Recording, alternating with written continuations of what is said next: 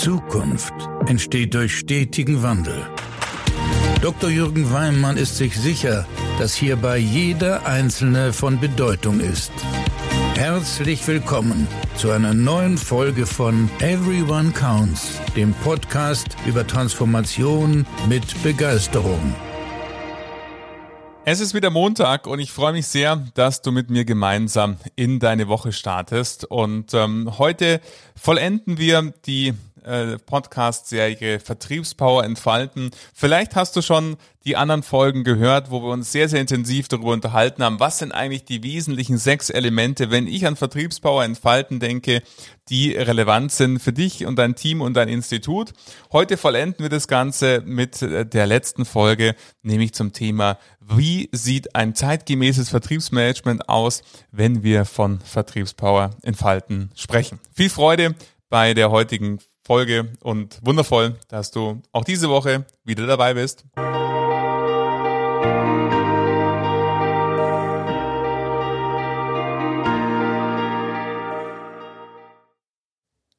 Ja, Vertriebsmanagement ist ein wesentlicher Bestandteil der Sparkasse, vieler Sparkassen und natürlich, wenn wir an Kundenexzellenz, worüber es auch eine Folge gibt, falls du jetzt gerade hier in diese Folge reingekommen bist und die anderen noch nicht gehört hast, das ist eine Serie, wo ich einfach mal die sechs Punkte, die aus meiner Erfahrung relevant sind, wenn es um das Thema Vertriebspower entfalten geht, zusammengefasst habe. Heute widmen wir uns den Schwerpunkt des Vertriebsmanagements.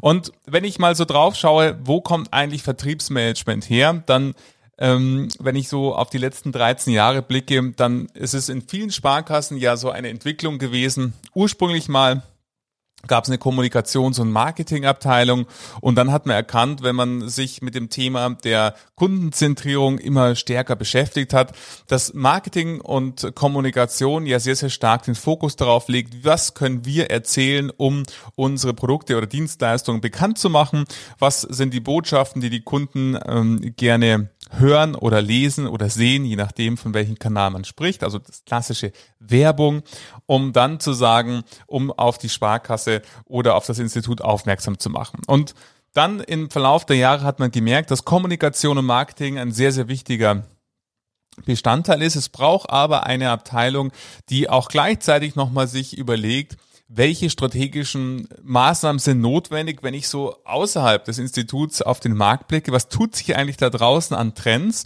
Und was ist die Antwort, die die Sparkasse oder das Institut darauf hat, auf die Trends, die da draußen passiert? Somit sind viele äh, Vertriebsmanagement aus der Marketing-Kommunikations-DNA entstanden und vereinen jetzt und hier und heute eben von der Kampagnenplanung für zum Beispiel, welche Vertriebsaktivitäten werden geplant, bis hin zu, welche Vertriebskanäle, die Filialen, das Telefon, die Internetfiliale, alle anderen Kanäle wie zum Beispiel Chat, Brief ähm, etc. gibt es eigentlich ähm, für das Institut und sind somit Unterstützer und Treiber zugleich, Treiber bezogen auf strategisches Weiterdenken und ähm, gleichzeitig Unterstützer, wenn wir zum Beispiel an das Thema der Vertriebskampagnen denken.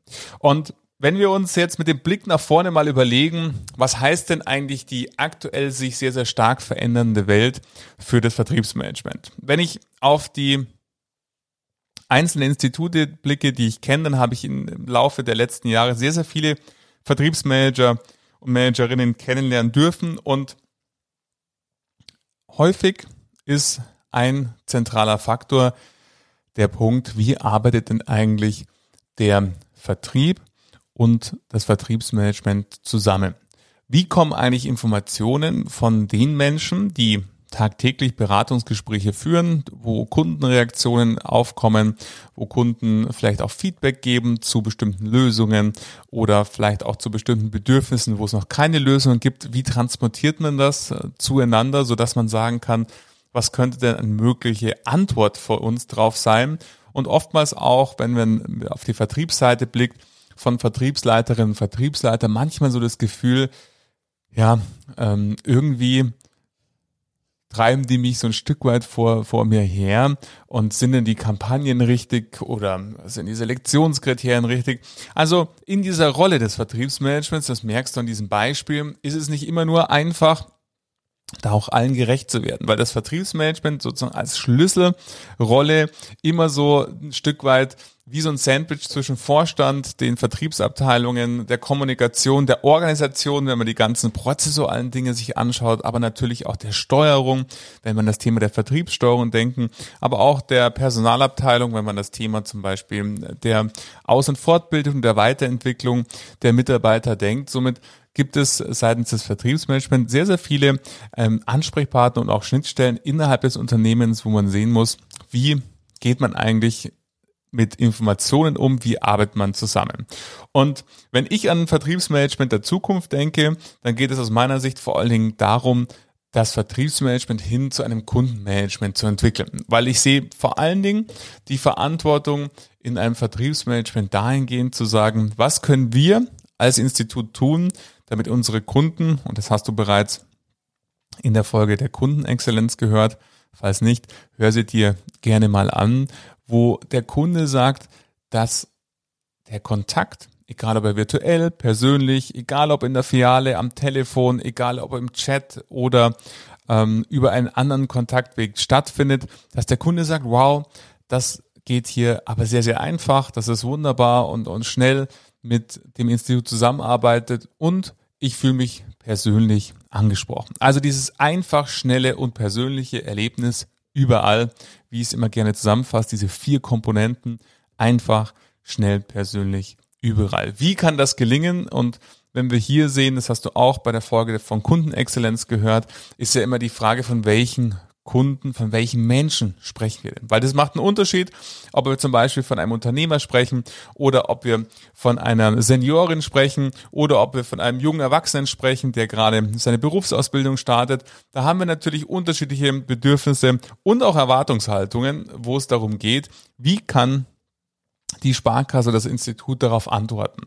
Ich sage immer gerne, die Frage, die sich nicht nur Sparkassen, Institute stellen müssen, ist ja immer, auf welche Fragen im Markt sind wir die richtige Antwort. Und das bedeutet für mich, wenn wir das Vertriebsmanagement jetzt anschauen, dass man schauen darf, ja, wie kriegen wir es eigentlich hin, dass wir zukünftig, wenn wir an Kundenmanagement denken, alle richtigen Ansprechpartner miteinander vereinen. Und wenn wir an das Thema zum Beispiel der Kundenreise denken und nehmen das Beispiel einer Finanzierung, dann gibt es ja ganz, ganz viele Experten innerhalb einer Bank oder Sparkasse, die da gefragt sind. Wir haben Experten, die sich darum kümmern, wie werden Kunden überhaupt auf die Finanzierungsmöglichkeit beim Institut aufmerksam. Wir haben Experten, die sich dann darum kümmern, mit dem Kunden gemeinsam die richtige Finanzierungslösung zu finden durch eine wundervolle Beratung, wo festgestellt wird, was braucht der Kunde eigentlich, was ist ihm wichtig, welche Rahmenbedingungen braucht die Finanzierung, damit der Kunde ideal finanziert ist, kann er sich die überhaupt leisten. Und wir haben dann, wenn das alles gewährleistet ist, der Kunde auch Lust hat auf das Finanzierungsvorhaben und das Angebot, dann zu sehen, wie werden die Verträge erstellt, was muss da drin stehen und bis hin dann zur Auszahlung. Das sind ganz, ganz verschiedene Stellen, die von Vertrieb über Marktfolge, über Rechtssicherheit, über Revision notwendig sind, um da dem Kunden ein Erlebnis zu bieten, wo der Kunde sagt, wow, das ging super, unkompliziert, das ging total schnell, hatte ich die Zusage, das Angebot ist auch super, die Beratung war super, da fühle ich mich total gut aufgehoben und deshalb finanziere ich auch da und nicht nur das, sondern ich empfehle auch den Finanzierungsberater, die Finanzierungsberaterin weiter und bin einfach rundrum glücklich und begeistert, wie das abgelaufen ist. Und du kannst dir vorstellen, wenn wir nur dieses Beispiel der Finanzierung nehmen, dass dafür sind ganz, ganz viele Ansprechpartner notwendig. Von dem her, wenn ich an Vertriebsmanagement der Zukunft denke, denke ich vor allen Dingen daran, drauf zu schauen, wo können wir innerhalb der Sparkasse, der Bank Schnittstellen reduzieren? Wo können wir vielleicht mit interdisziplinären Teams arbeiten, die sich ganz umfassend darum kümmern, dass der Kunde ein wunderbares Erlebnis hat? Also weg von dieser Trennung, wo man sagt, wir haben Menschen, die kümmern sich nur um das Produkt. Wir haben Menschen, die kümmern sich nur um zum Beispiel die Rechtssicherheit in Verträgen hin zu einem Expertenteam, was sich zum Beispiel dem Thema Baufinanzierung, wie finanziere ich meine Wohnung oder äh, ein Eigentum, ein Eigenheim sich darum kümmert, aus diesem Expertenblickwinkel von Rechtssicherheit im Vertrag zur natürlich Beratung und so weiter und gemeinsam überlegt, wie kriegen wir es hin, dass der Kunde ein einmaliges Erlebnis hat. Also die Reduzierung von Schnittstellen innerhalb des Vertriebsmanagements oder Kundenmanagements, je nachdem, wie du es nennen magst. Ich spreche immer gerne vom Kundenmanagement, weil das ist für mich der nächste Entwicklungsschritt in der äh, Richtung. Es geht vor allen Dingen darum, äh, den Kunden zu begeistern und mit interdisziplinären Teams zusammenzuarbeiten, um möglichst wenig Schnittstellen und gleichzeitig aber ganz, ganz viel Expertise in einem Team zu bündeln, damit der Kunde ein wunderbares Erlebnis hat. Das setzt natürlich voraus, ich brauche auf der einen Seite natürlich Experten für Fachthemen, wenn wir mal an die innere Struktur denken im Vertriebsmanagement. Auf der anderen Seite brauche ich aber Menschen, die auch Lust haben, mal zu sehen, was passiert eigentlich um uns rum. Die Lust haben, zum Beispiel Studien zu lesen, die Lust haben, sich mal mit Zukunftsvordenkern zu beschäftigen, was sich auch gesellschaftlich für Trends abzeichnen, was für Trends vielleicht davon relevant sein könnten für die einzelne Sparkasse, für das einzelne Institut. Also ich nenne sie immer gerne so kreative Strategen, die eben schon ein, zwei, drei, vier, fünf Jahre weiter sind in, ihrem Blickwinkel, um zu sagen, was passiert da eigentlich da draußen und was müssen wir heute hier und jetzt dafür tun, dass wir auch noch in fünf Jahren für unsere Kunden genauso begeistern Zustand sind, wie wir es heute sind. Und auf der anderen Seite braucht es Menschen, die sehr, sehr stark sind in der Umsetzung, die dann gemeinsam mit den Experten zu den verschiedenen Themen, die dafür notwendig sind, dafür sorgen, dass die Produkte, die Dienstleistung einfach nach wie vor exzellent ist und sich vor allen Dingen laufend weiterentwickelt. Und die Schlüsselstelle zwischen beiden, zwischen diesen externen Trends und den internen Antworten entwickeln darauf, ist für mich eine sehr, sehr aktive Kundenintegration.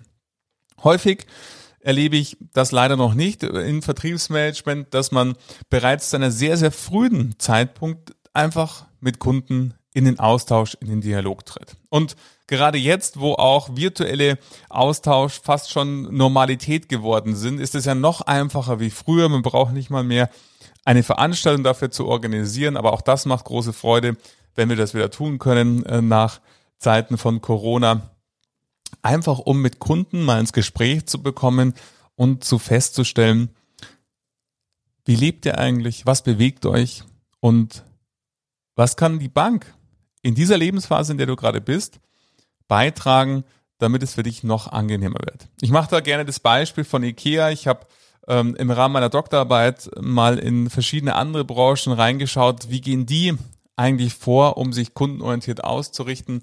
Und IKEA ist für mich so ein Beispiel, die sehr, sehr frühzeitig Kunden mit integrieren in die Produktentwicklung. Die gehen nicht auf Messen und schauen sich da Möbel an, was passiert da an Trends und was könnte vielleicht relevant sein für das äh, Portfolio des Unternehmens, für das Angebot, sondern die schauen sich in all ihren Städten, in denen sie präsent sind, an, indem sie zu den Menschen nach Hause gehen und diese befragen, wie leben eigentlich die Menschen? Weil es macht einen Unterschied, ob jemand eben in London wohnt, wo eben die Mietpreise sehr, sehr hoch sind und somit der verfügbare Raum deutlich kleiner wie Menschen leben, als wie in anderen Regionen, wo die Mietpreise vielleicht ein Stück weit äh, entspannter sind und somit die verfügbare Quadratmeterfläche pro Person deutlich größer ist. Und somit muss das Produktangebot eben genauso smart und schön eine Einrichtung anbieten für ein kleines Apartment in London, eben wie genauso für ein vielleicht größeres äh, Wohnzimmer oder eine zwei, drei Zimmerwohnungen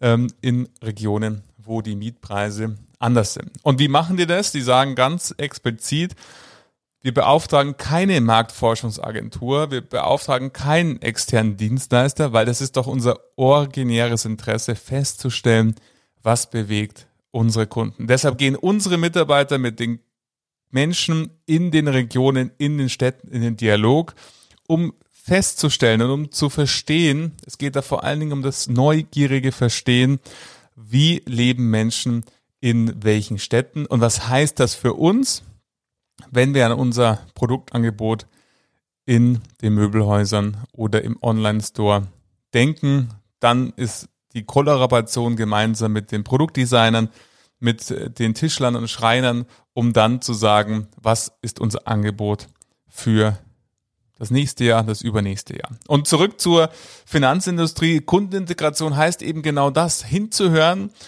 zum einen zu überlegen, wie transportieren wir die Informationen von den Menschen, die tagtäglich hinhören in den Kundenservice-Centern am Telefon, in der Betreuung des Chats, im E-Mail-Verkehr, die vom Unternehmen ausgehen, in den persönlichen oder virtuellen Beratungsgesprächen. Was tun wir, um diese Informationen zu nutzen, um daraus zu lernen, um die Dienstleistung zu verbessern?